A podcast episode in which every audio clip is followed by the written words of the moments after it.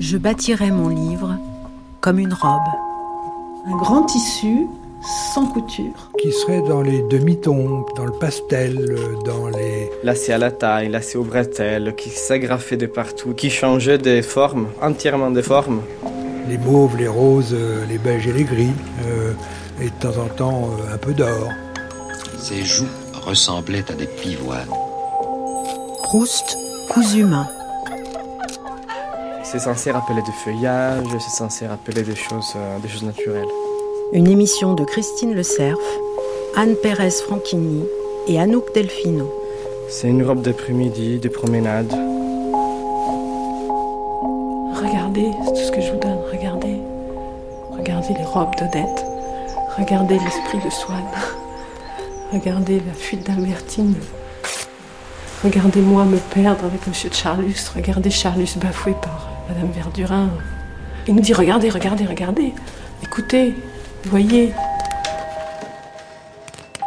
Cinquième épisode, le palais de mémoire.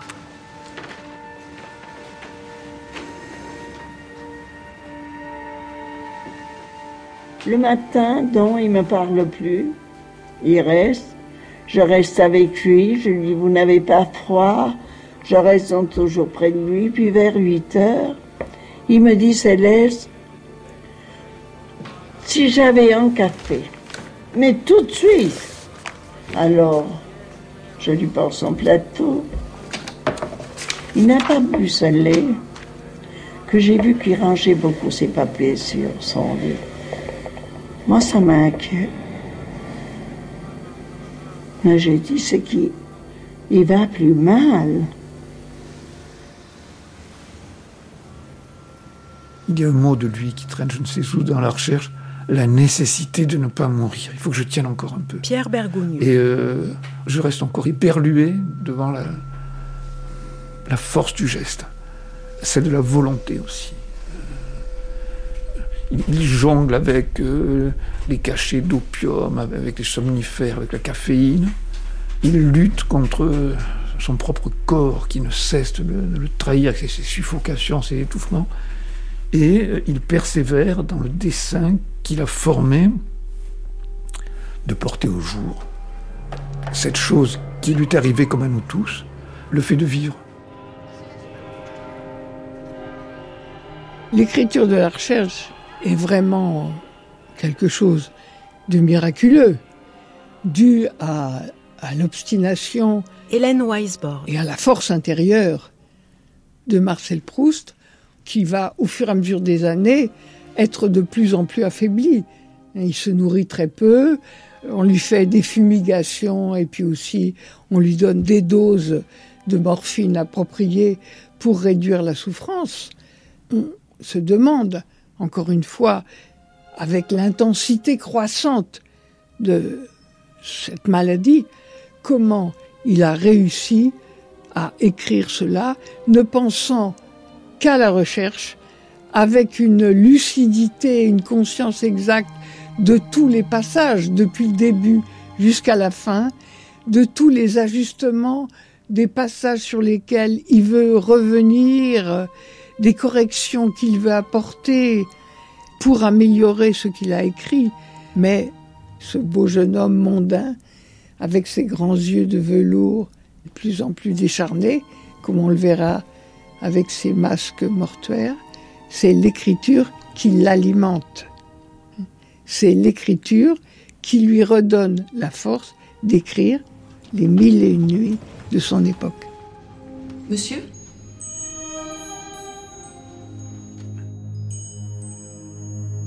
Les mille et une nuits, c'est un arrière-plan qui mène jusqu'à Scheherazade. Gérard Massé. Et pour lui, ça compte énormément. Ça compte d'autant plus qu'il y a justement une voix, quelqu'un qui compte, et quelqu'un qui compte devant un sultan féroce, qui euh, quelqu'un qui est menacé dans sa vie même. Et tant, rappelez-vous, hein, c'est d'une force inouïe par rapport à ce qu'on peut envisager de la littérature, puisque tant qu'on peut raconter, on est en vie et on sauve sa tête. Et c'est nuit après nuit. Et Proust est de ceux qui croient encore, le croyons-nous maintenant, je ne sais pas, mais lui, il croit encore que la littérature peut au fond triompher de la mort, pour le dire de façon la plus simple qui soit. Et ce qui est fondamental aussi et passionnant, c'est que à la fin de son roman, Anne Simon, Proust fait une, une anticipation. Et il nous dit, je sais ce que je vais faire, je vais écrire. Seulement, voilà. Et il y a quelqu'un qui le rattrape. Ce quelqu'un, c'est la mort, qui le projette en quelque sorte dans un escalier. Quelqu'un qui va l'habiter en permanence.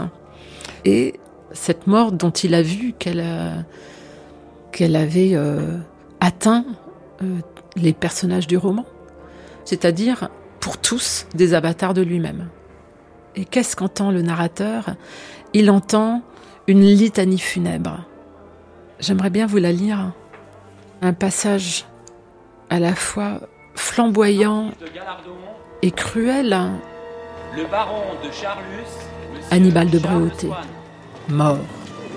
Antoine de Mouchy, mort. Charles Swann, mort. Adalbert de Montmorency, mort. Boson de Talleyrand, mort. Sostène de Doudoville, mort. Et chaque fois, ce mot mort semblait tomber sur ses défunts comme une pelletée de terre plus lourde lancée par un fossoyeur qui tenait à les river plus profondément à la tombe. Ce combat contre la maladie est un trait dominant de, de l'homme Proust. Jean-Yves Tadier, C'est la santé pour lui qui est exceptionnelle et la maladie qui est l'état permanent. Chez Proust, c'était essentiellement une difficulté respiratoire qui s'accentue avec l'âge. Il y a des périodes de rémission, puis euh, vers la fin de sa vie, c'est de pire en pire, ses poumons sont de plus en plus abîmés, tout son système respiratoire est, gravement atteint. C'est Mallarmé qui parle quelque part des, des fatalités départies à notre existence par le malheur. Et contre tout cela, euh, Proust luttera constamment et, et même euh, héroïquement.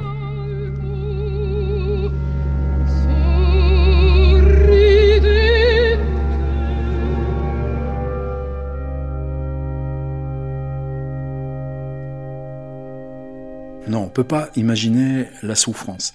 Le côté euh, François Bon. terrible et implacable d'une souffrance qui n'a pas de solution. N'empêche que, à un moment donné, Proust de 51 ans euh, refuse de prendre les médicaments que lui propose son frère et euh, donc en gros quand même se donne la mort. Alors il me dit, je vous demande de pas m'éteindre ma lumière. Ne me l'éteignez pas. Il y a une grosse femme dans cette chambre qui est horrible. Et moi, croyant encore bébête que c'était le délire, je dis, oh monsieur, vous tourmentez pas.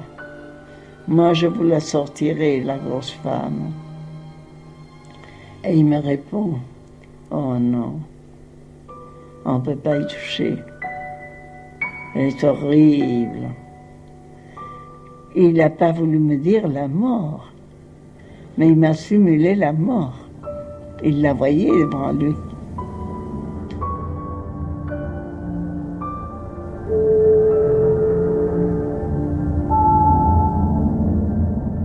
J'entends cette voix en décalage.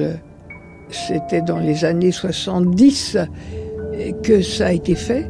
Céleste, la servante indispensable. Il fallait pas égarer. Vous aviez des petits papiers comme ça. On se demande comment une petite paysanne euh, venue du cœur des Cévennes en est arrivée à cette conscience-là. Mais Céleste a vu Proust comme, euh, comme personne ne l'a vu. C'est comme quand il prenait son courrier, il était très drôle. Elle avait compris que c'était un être peu ordinaire, tout à fait singulier, et elle comprenait qu'il était en train de faire une grande œuvre, sans avoir besoin de la lire. C'est, vous savez, cet être, il fonçait dedans dans tout ce qu'il voulait. C'est-à-dire qu'elle savait très bien à qui elle avait affaire. Ça, je trouve ça remarquable. Et Céleste était aux premières loges. C'est elle qui, qui l'assistait et qui, euh, euh, qui l'a sauvé d'une certaine manière en étant là, tout simplement. Hein. Et qui ensuite l'a accompagné dans la mort. Proust n'était pas... Il ne devait pas mourir. Mona... C'était une chose, cette vie à la mort et à la vie, gaie, sortant, rentrant, malheureux. C'est, euh, j'allais dire la servante au grand cœur pour rappeler Baudelaire, mais euh, c'est elle, oui, c'était quand même la, euh, la bonne fée ou la bonne parque, je sais pas comment dire. En tout cas, celle qui a su être attentive, même si on meurt toujours seul. Et Céleste a été, euh, quel nom d'ailleurs au passage. Voilà, cette, cette bonne euh, envoyée du ciel euh, pour assister Proust, mais plus encore, j'insiste, pour le comprendre.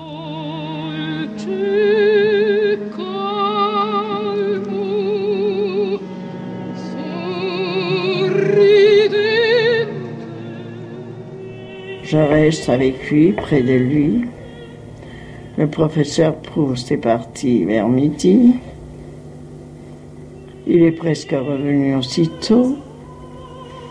Et il a dit à mon mari, il faut aller chercher un peu de ballon d'oxygène parce que il respire mal.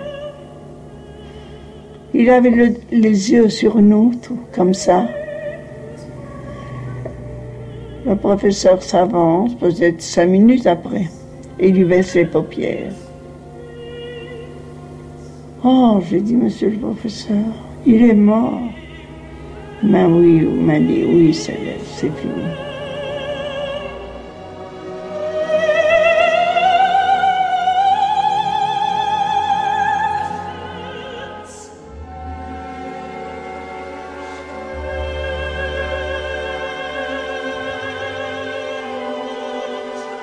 Et c'est Cocteau lui-même qui compare Proust à une abeille nourricière.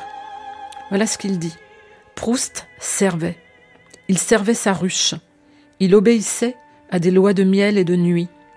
Le 18 novembre, il a quitté son corps sans accepter la médecine, comme une ruche se vide le jour de l'essaimage, en pleine gloire. Il faut y reconnaître, sans le comprendre, un acte analogue au sacrifice des abeilles. Alors Cocteau ne connaissait pas une lettre que Proust, un mois et demi environ avant sa mort, a écrit à Gaston Gallimard. Et voilà ce qu'il écrit. Je n'ai plus ni le mouvement, ni la parole, ni la pensée, ni le simple bien-être de ne pas souffrir. Aussi, expulsé pour ainsi dire de moi-même, je me réfugie dans les tomes que je palpe à défaut de les lire.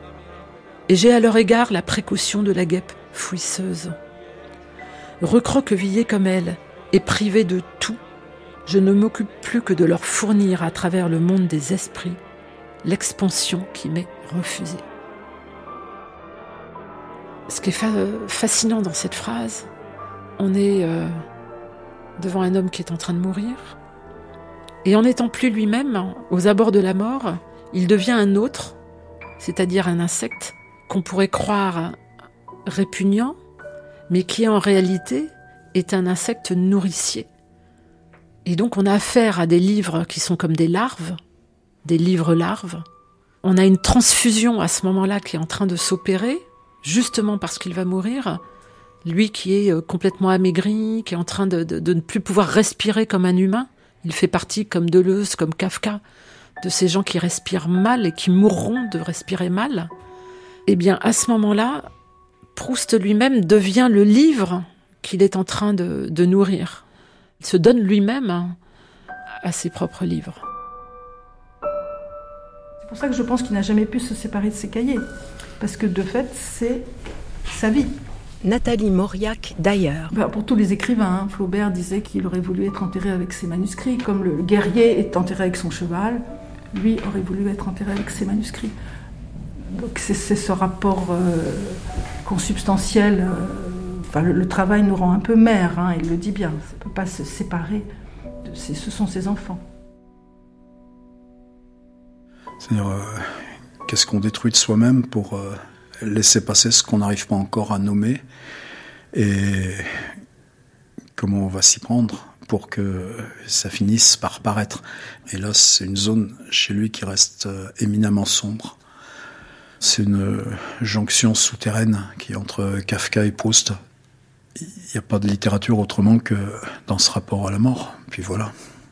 C'est facile à dire, mais euh, ils sont pas nombreux ceux qui nous autorisent à venir avec eux dans cet endroit.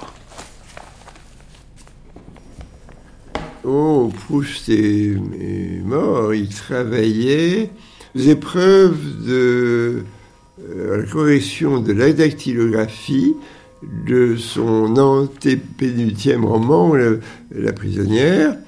Il est mort, il a laissé à la page 123, sauf erreur, euh, de, cette dactylographie, ses corrections. Après ça, il n'a plus eu la force. Et dans sa dernière lettre de, à Gaston Gallimard, il lui envoie justement cette dactylographie en lui disant voilà ce que j'ai fait. Et il ajoute dans un style télégraphique la suite viendra quand pourrait. Il n'a jamais pu, évidemment. En 1986, ma grand-mère maternelle, Suzy Proust, qui était donc la nièce de Marcel Proust, décède. Il lui restait encore beaucoup de choses. Et mon père avait laissé cette dactylographie sur la table de son bureau. Et je, me revois vraiment commençant à, feuilleter cette dactylographie avec beaucoup d'émotion, qui a culminé quand je suis arrivée à la page sur la mort d'Albertine, où là j'ai vraiment eu un, coup de foudre. L'écriture était extrêmement ample et, sereine. Et là, au bout à peu près de 125 pages, peu après l'événement de la mort d'Albertine, donc au début du processus du chagrin, euh, Proust écrit une longue note de régie en tête en disant euh, de cette page qui est la page 648 jusqu'à la page 898, donc ça fait exactement 250 pages, rien écrit Proust, j'ai tout ôté. Il faut s'imaginer en 1922, novembre 1922, Proust est mort. Il faut s'imaginer euh, son frère complètement désespéré parce que Marcel a refusé d'être soigné par lui ou par quiconque. Donc, arrivant dans cette chambre euh, sinistre de la rue Hamelin, et puis voir bah, ce trou de 250 pages. Et Robert, il faut jamais l'oublier, est un, chirurgien, donc c'est quelqu'un qui est habitué à réparer. Réparer ce qui, est, ce qui a été ouvert. Donc il va très, de manière, euh, chirurgicalement parfaite, recoudre, si on veut. C'est un geste, dans mes 30 ans excessifs, je n'avais pas compris que c'était un geste de piété, d'amour. Et c'est un geste grâce auquel, il faut le dire, à la recherche du temps perdu a pu devenir à la recherche du temps perdu, c'est-à-dire une œuvre universellement euh, lue. Et c'est bien normal, puisque au fond, euh, nous répugnons tous à l'incomplétude, nous répugnons, je dirais, euh, de tout notre être à l'inachevé. Et donc c'est totalement compréhensible cette, cette dénégation en quelque sorte. Mais je ne peux pas imaginer Proust en dehors de ses manuscrits. Pour moi, c'est totalement indissociable. Il y a encore beaucoup de Proustiens qui résistent très fortement, si on ose dire que euh, l'œuvre, ce sont les manuscrits. Bien sûr, l'œuvre, c'est le texte publié mais les manuscrits constituent une sorte de débordement de l'œuvre publiée qui est encore plus passionnant parce que, euh, parce que ça continue à s'écrire. Et effectivement, euh, sa mort n'est pas inglorieuse, bien au contraire, elle lui confère une sorte de présence euh, quasiment éternelle dans ce grand passé dont nous sommes momentanément les porteurs avant que nous ne disparaissions et que d'autres, après nous peut-être, jugent utile d'embarquer Marcel Proust avec eux.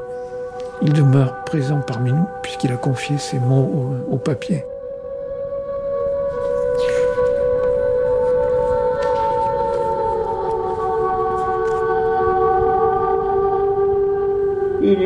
Le samedi et on l'a mis en bière le mardi soir. Et on l'a enterré le mercredi.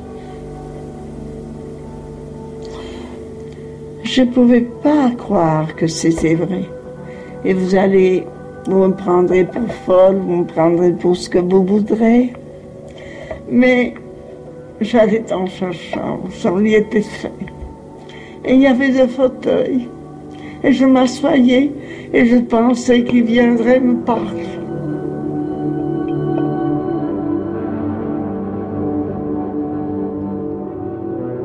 Les obsèques de Proust ont eu lieu devant tout Paris à Saint-Pierre de Chaillot, qui était l'église de sa paroisse. Il était nullement pratiquant et pas croyant, on le sait, mais euh, euh, la famille a tenu à lui assurer des obsèques religieuses il a été ensuite enterré au Père Lachaise.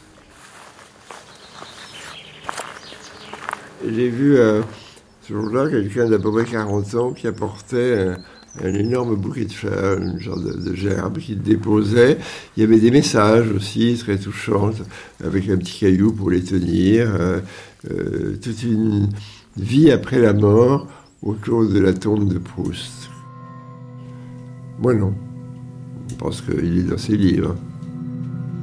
Proust a écrit à son ami Daniela Lévy euh, une lettre à l'occasion de la disparition de son père Ludovic, donc en mai 1908. Et il termine cette lettre en disant euh, Il n'y a plus personne, pas même moi qui ne peux me lever, qui aille visiter le long de la rue du Repos le petit cimetière juif où mon grand-père, suivant un rite qu'il ne comprenait déjà plus, allait mettre tous les ans un caillou sur la tombe de ses parents. C'est certainement un héritage, c'est euh, mais un héritage, je dirais, qui est complètement déjudaïsé, puisque, euh, par exemple, nous avons gardé le très beau tableau qui représente Esther devant Assuérus, qui était dans la famille donc euh, Veille. On ne sait pas quand ce tableau est entré dans la famille, mais on sait l'importance de l'histoire d'Esther dans le judaïsme, hein, le rouleau d'Esther qui est lu à la fête de Purim, qui est une fête joyeuse, puisque là, pour une fois, les Juifs ne sont pas massacrés, au contraire, ils sont, ils sont sauvés. Donc, le tableau d'Esther était dans la famille de Marcel Proust, donc on est très. C'est important pour nous, bien sûr, de, de l'avoir gardé. Tout ça est présent dans le souvenir.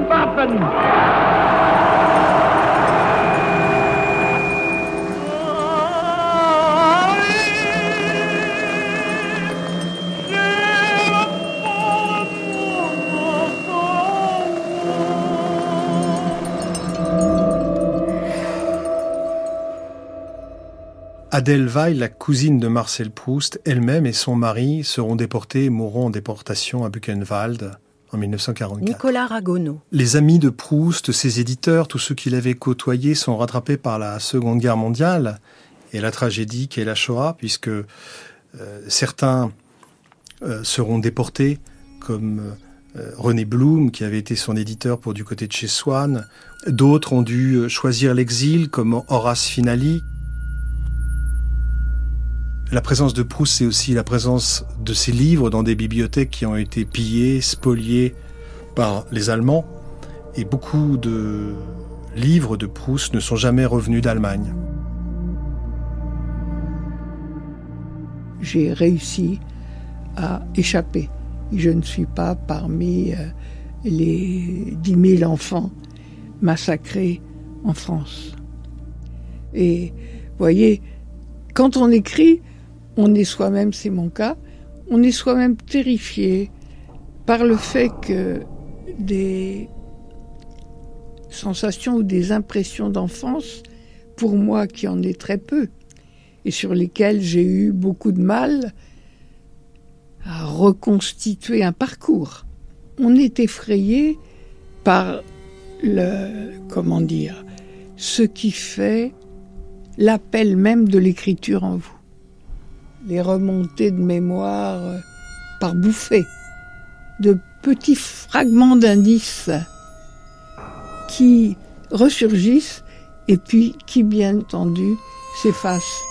Si je me sens la légitimité d'écrire cela dans ce livre, qui est un, récit proustien, disons, c'est que la mort euh, de mes deux parents. Et donc, euh, l'abandon qui en résulte pour moi, elle est une parmi les six millions de juifs exécutés et que moi je suis une parmi les millions d'enfants privés de parents. Donc euh, c'est cette force-là qui me donne, disons, la capacité d'aborder des grands textes. Ce n'est qu'en prison que le comprend Proust, dit Jean Zay, du fond de sa cellule à Rion, où euh, il est enfermé après un simulacre de procès.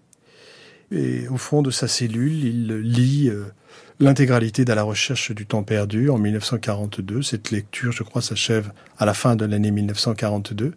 Et malheureusement, il ne pourra pas témoigner de cette lecture euh, en sortant de prison puisqu'il sera exécuté dans un bois proche de Vichy par des miliciens. L'autre lecteur en prison que l'on connaît, c'est Emmanuel Lévinas, qui relit Proust dans un stalag en Allemagne, encouragé par cette relecture de Proust.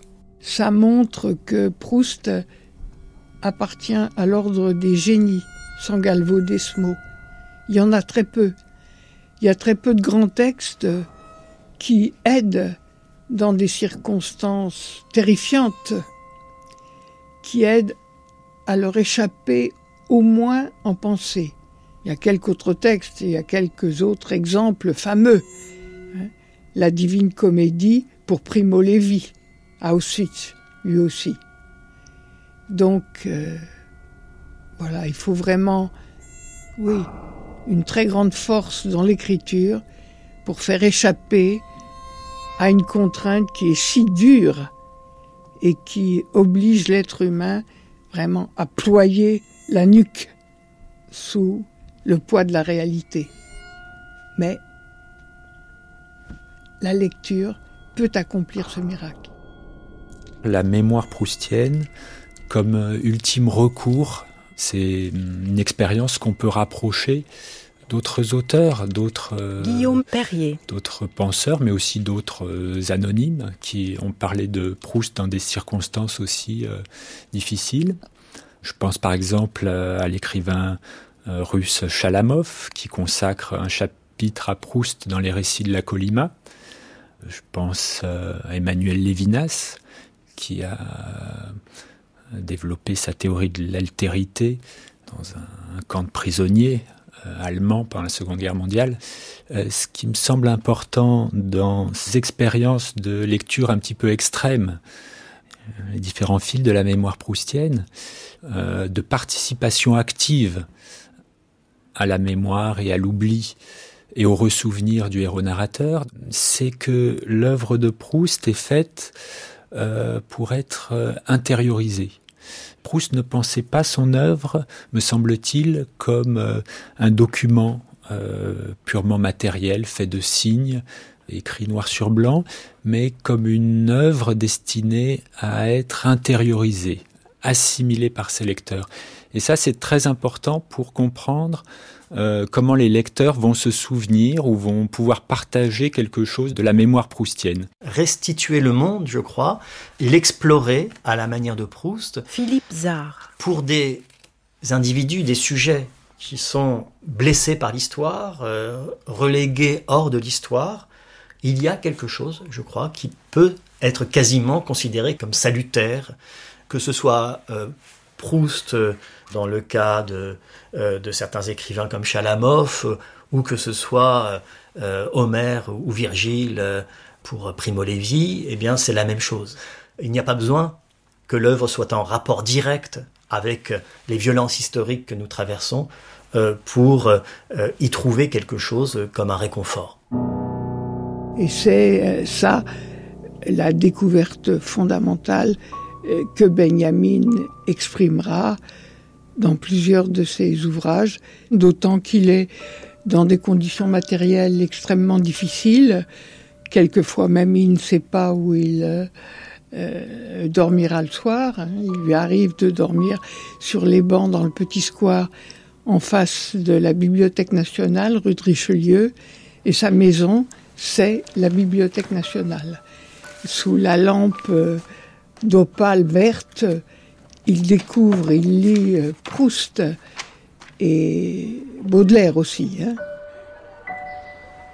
J'ai beaucoup de, de révérences pour euh, Walter Benjamin. Ce geste qui est très beau, dire euh, bah, je vais le traduire. Je suis à la Bibliothèque nationale, je constitue des fiches, je recopie des textes en français parce que c'est le seul lieu qui me soit là possible dans la condition du monde actuel. Et l'aventure d'écrire, eh bien, à ce moment-là, c'est pas chez Baudelaire que je le prends, c'est en traduisant Proust. Il part, il quitte Paris à la dernière minute, il va descendre dans le Midi, pour aller à Marseille, avoir un sauf-conduit pour passer euh, à la frontière de l'autre côté, en Espagne. À ce moment-là, il est vraiment, euh, disons, marqué par la malchance. Le sauf-conduit ne marche pas. Et il a gardé sur lui une dose euh, de morphine hein, pour mourir. Donc il va aller dans un coin, il va, il va l'absorber dans la nuit, seul, solitaire, une image bouleversante. Je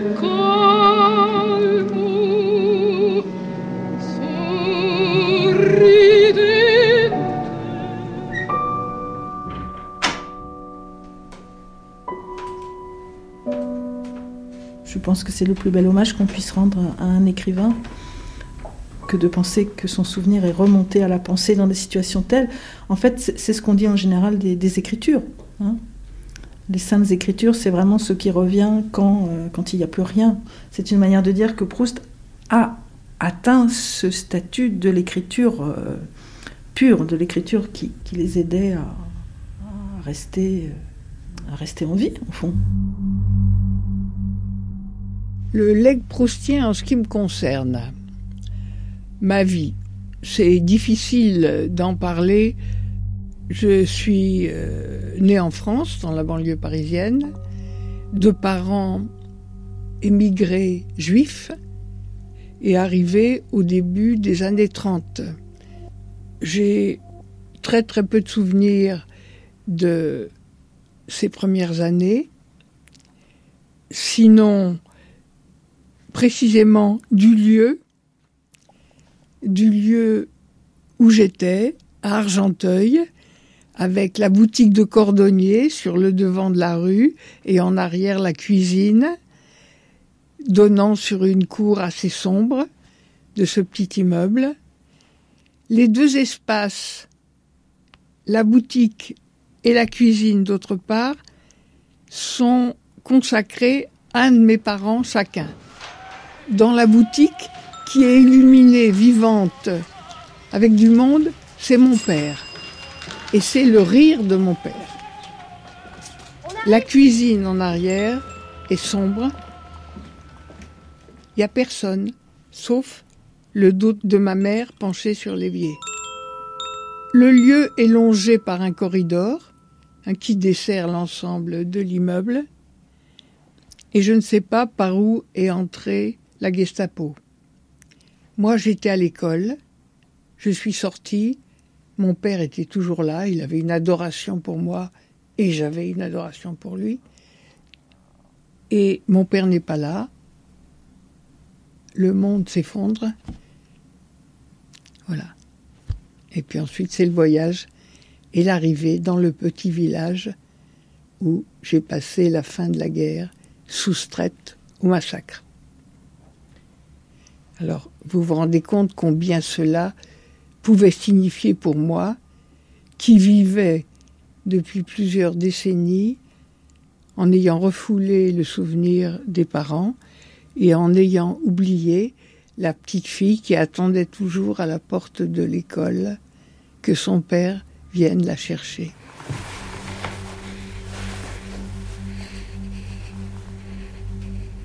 La scène du du baiser du soir, c'est vraiment par là qu'il faut commencer, car c'est le fondement de tout.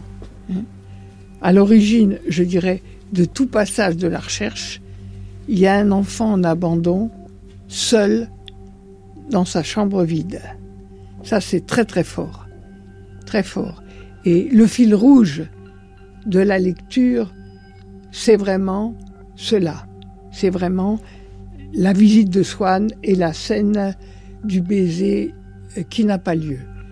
Et il ne faut pas considérer qu'il y a un écart entre un enfant soyé qui va un soir être privé du baiser maternel et une enfant qui ne va jamais revoir ses parents. La souffrance enfantine, elle ne se mesure pas. Elle ne se mesure pas. Il y a équivalence dans le sentiment d'abandon. Ça, j'en suis complètement persuadée. Pour moi, cette euh, origine de l'abandon est une entrée, est une entrée dans l'œuvre dans l'œuvre proustienne. La peur de l'abandon, chez Proust l'abandon de la mère, chez moi celui du père, et puis peut-être au-delà de nous, peur de l'abandon de la patrie, du lieu où nous sommes. Car l'histoire juive, c'est une histoire millénaire d'exil et d'abandon. Cette angoisse-là, angoisse encore une fois individuelle et qui la dépasse l'individu, je pense que c'est une source forte de la création. J'aime bien, il y a une expression de Vigny dans la maison du berger qui parle d'un amour incertain et toujours menacé. Ça, les juifs comprennent très très bien cette expression.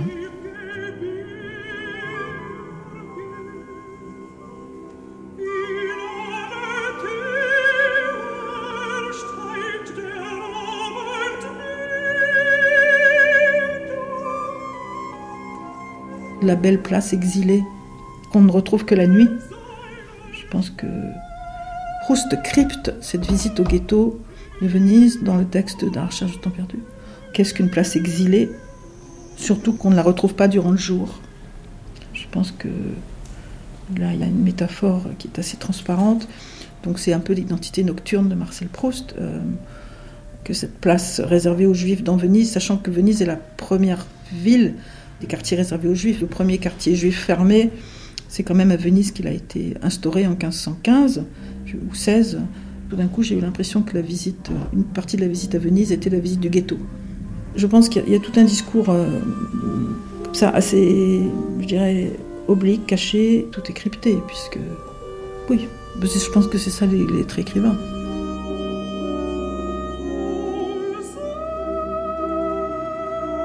Je me souviens qu'après la guerre, on ne trouvait presque pas de chocolat viennois, ni de chocolat liégeois, et que pendant longtemps, je les ai confondus. Georges Perec. Je me souviens que le vrai nom de Lord Mountbatten était Battenberg. Je me souviens que j'avais commencé une collection de boîtes d'allumettes et de paquets de cigarettes.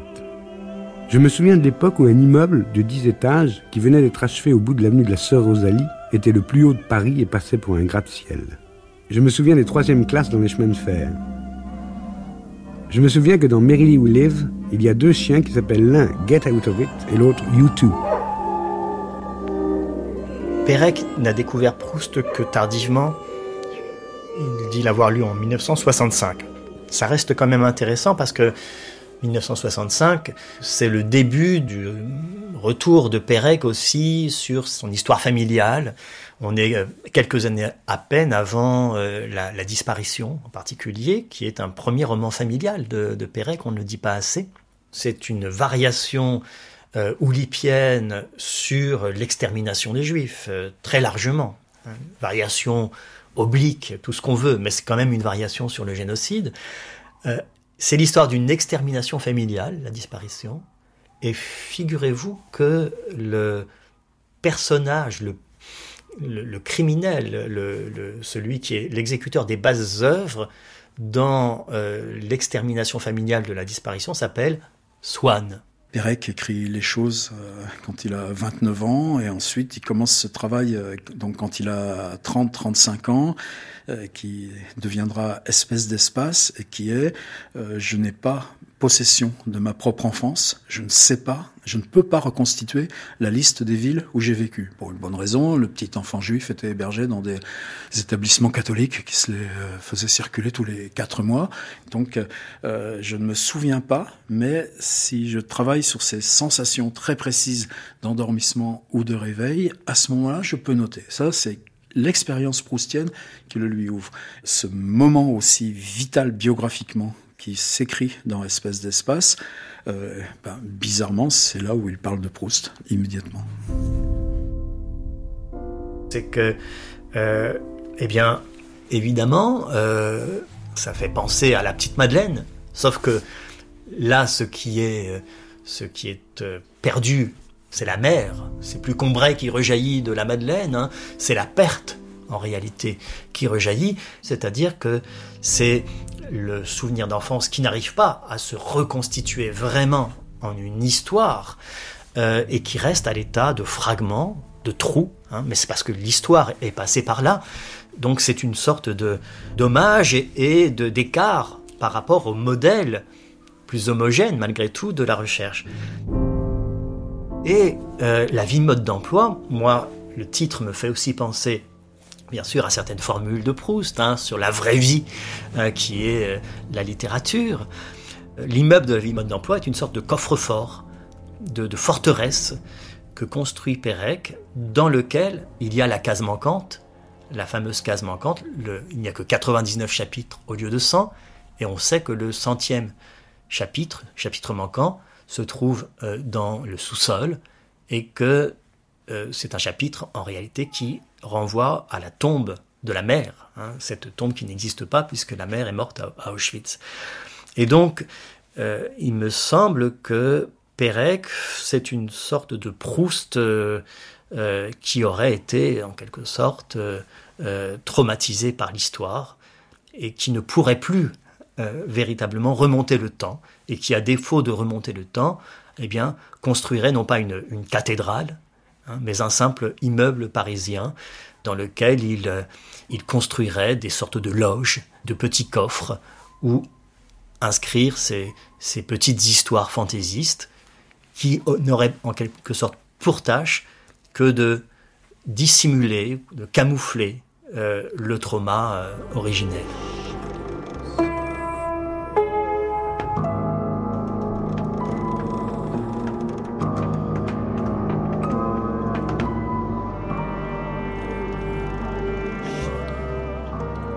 La mémoire, elle va nous permettre de faire revivre ce qui a disparu, ce qui n'est plus possible de voir. Alors il y a un, lecteur en particulier qui s'appelle euh, Joseph Chapski.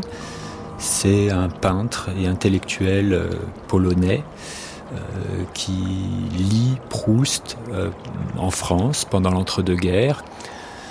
Or, ce peintre est pris dans un événement euh, historique terrible qui est euh, entre 1939 et 1941 le destin des euh, soldats, des officiers polonais capturés par l'armée soviétique.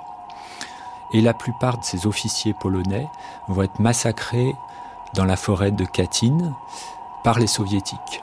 Chapsky échappe à ce massacre. Il, va non pas être euh, emmené et tué à Katyn, il va être emmené dans un autre camp, dans une, en fait un ancien monastère qui a été détruit euh, à Griatsoviest, au nord-est de Moscou.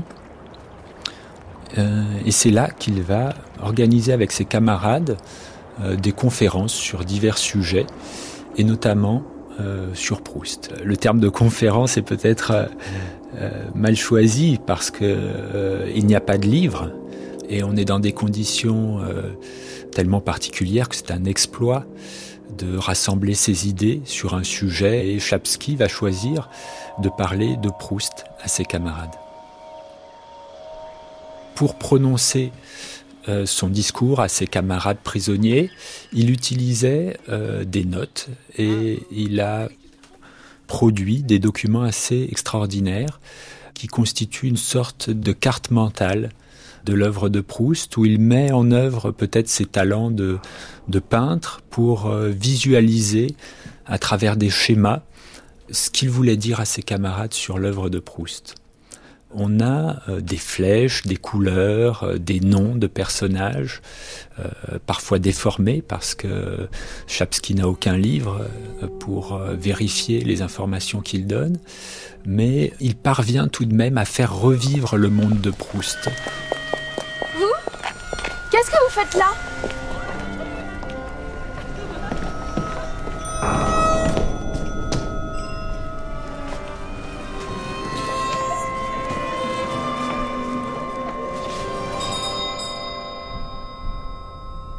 C'est pas seulement une image mentale, c'est une image euh, incorporée, c'est une sensation qui revient. la sensation, c'est pas seulement mental, ça reprend tout l'individu. Je pense que c'est ça. Les, images, elles sont. En faire des images mentales, je pense que c'est trop étroit. Je pense que c'est le tableau.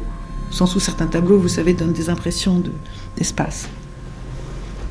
Parce qu'en fait, ce sont des impressions, ce sont des, des, émotions que nous avons eues de manière compacte et donc indicible parce que trop, trop dense, trop complexe, trop brutale et Proust les, leur donne de l'air, les, les ouvre et, rentre en elles et, les, et suit leur parcours et les restitue. Et du coup, on se retrouve là où on ne savait pas qu'on avait été. Et c'est juste libérateur. Chapsky explique que euh, c'est seulement à Soviet, dans ce camp de prisonniers et dans ce camp de travail, qu'il a pu euh, véritablement s'approprier l'œuvre de Proust, qu'il a pu euh, se la remémorer, et il reprend lui-même l'image des petits papiers japonais qui s'épanouissent dans un liquide. Et au centre du document le plus important, on a le titre du premier volume du roman, du côté de chez Swann, et juste en dessous, on a une expression assez mystérieuse, cloison étanche euh, que Chapsky a noté comme une sorte de clé pour euh, évoquer l'œuvre de Proust et pour se souvenir euh, de cette œuvre. C'est une expression qui m'a beaucoup interrogé. On peut l'interpréter de la manière suivante. C'est une sorte de... Elle désigne un cocon, l'abri nécessaire pour euh, soi-même intérioriser, assimiler une telle œuvre. C'est en ce sens qu'on pourrait dire que les lecteurs deviennent le livre, euh, portent en eux-mêmes le livre, et que cette intériorisation est plus importante à la limite que le livre lui-même. On pourrait imaginer, euh, Ray Bradbury l'a imaginé, un monde où les livres seraient détruits et où ils continueraient à vivre euh, dans l'esprit seulement des lecteurs.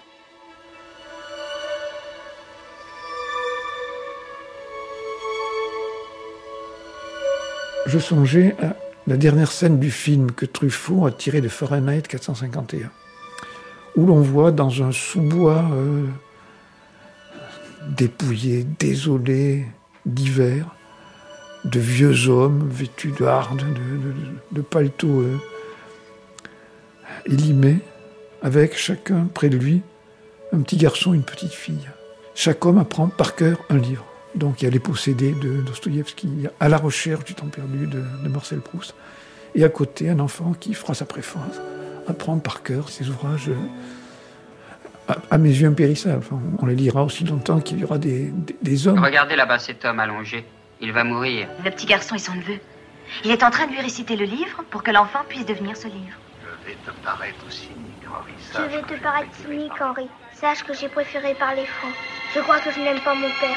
Il y a plus par moments, je sens que je l'aime. Eh, Let Gaspardine,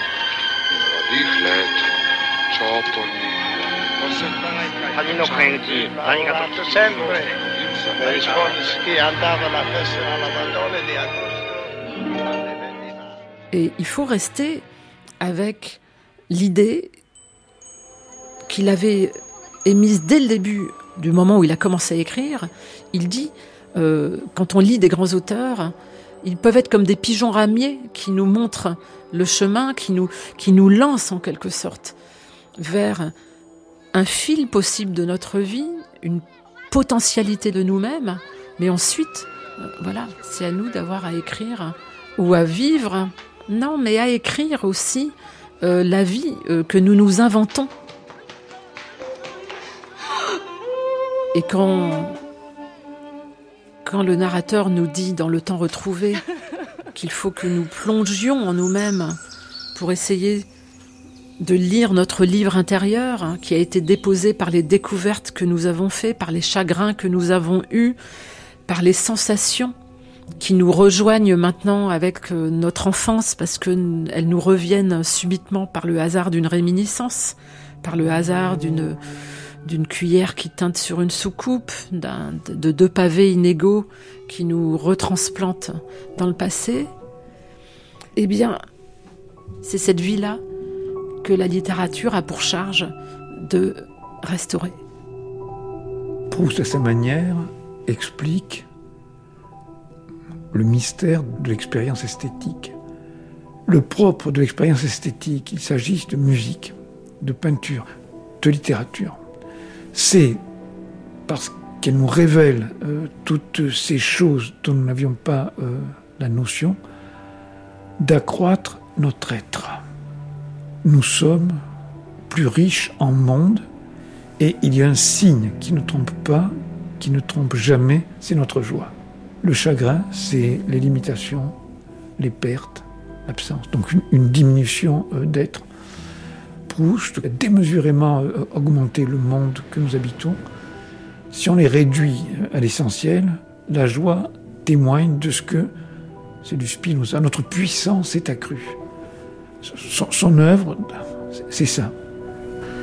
Pour Proust, la seule raison d'écrire, c'est le bonheur. Roland Barthes. La décision d'écrire de Proust, c'est une décision qui euh, correspond exactement avec la métamorphose d'une vie, euh, d'une vie somme toute euh, malheureuse et inutile dans une vie heureuse. Écrire, c'est être heureux Proust. Et ça, je crois que c'est très important. Et je dirais presque que c'est très, c'est extrêmement moderne. C'est peut-être même d'avant-garde dans un sens, parce que depuis 20 ans, nous avons été habitués à une sorte de sentiment un peu dolosif, un peu malheureux, un peu, un peu tourmenté par un excès de responsabilité de l'écriture. Alors que pour Proust, écrire, c'est essentiellement être heureux, et c'est vouloir être heureux. Son livre est une invitation à l'approfondissement individuel, ce qu'on ne fait pas forcément. Proust dit à chacun, euh, mon livre doit te servir à te tourner vers toi-même. C'est vraiment un livre du connais-toi toi-même et, euh, et sois, sincère avec ce que tu as ressenti et, le, et le courage de tes sensations. Ce qui n'est pas facile. Je sais pas, ça m'est très difficile de parler de ça parce que c'est tellement euh, fondateur de moi-même, de malgré Thierry euh, Thomas. Toutes les tragédies, tous les, tous les drames, tous les malheurs euh, qui sont racontés, c'est là qu'est ma joie. Malgré tout, il y a un, accord avec le monde, il y a un acquiescement. et c'est pour moi une des choses les plus précieuses. Dans le temps retrouvé, il dit sans doute il y aura un philosophe, un petit philosophe qui aime bien mettre en rapport des euh, sensations différentes les unes avec les autres, un philosophe qui se trouve bien, mais celui qui disparaîtra le dernier, c'est le petit personnage salueur chantant du soleil. C'est cet homme qui est amoureux fou de la lumière du jour.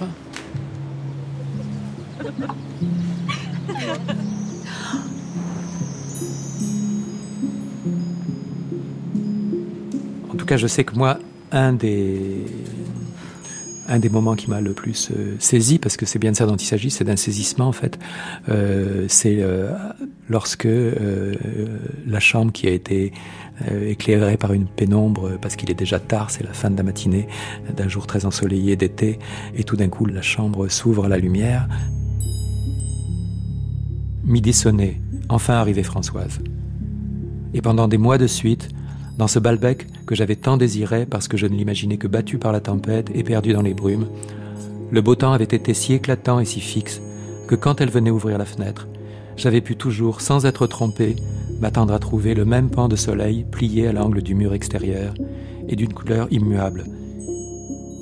Et tandis que Françoise ôtait les épingles des impostes, détachait les étoffes, tirait les rideaux, le jour d'été qu'elle découvrait semblait aussi mort, aussi immémorial qu'une somptueuse et millénaire momie que notre vieille servante n'eût fait que précautionneusement désemmailloter de tous ses linges avant de la faire apparaître, embaumée dans sa robe d'or.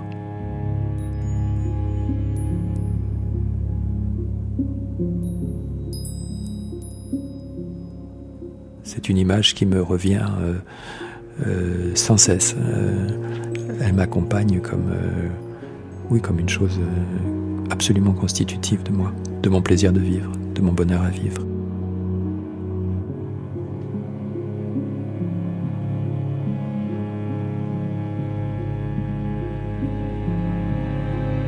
Proust avec Nathalie Mauriac d'ailleurs, arrière-petite-nièce de Marcel Proust et éditrice des cahiers manuscrits de Proust.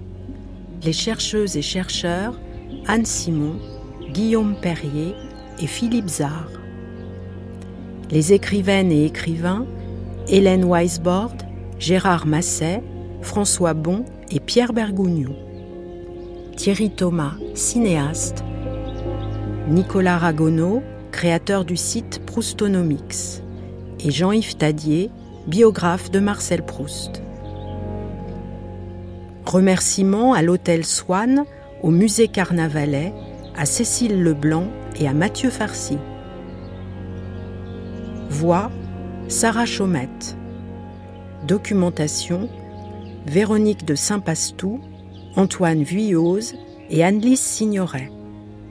Bruitage Élodie Fiat. Prise de son Sandrine Malon, Hervé Dubreuil, Loïc Duros et Yvan Turc. Mixage Valentin Azanzelinski. Pour en revenir à moi-même, je pensais que sur ma grande table de bois blanc, regardée par Françoise, comme tous les êtres sans prétention qui vivent à côté de nous, ont une certaine intuition de nos tâches, je bâtirais mon livre, je n'ose pas dire ambitieusement comme une cathédrale, mais tout simplement comme une robe. Une émission de Christine Le Cerf, cousu main par Anne Pérez Franchini et Anouk Delfino. Tu veux que je souffle dessus?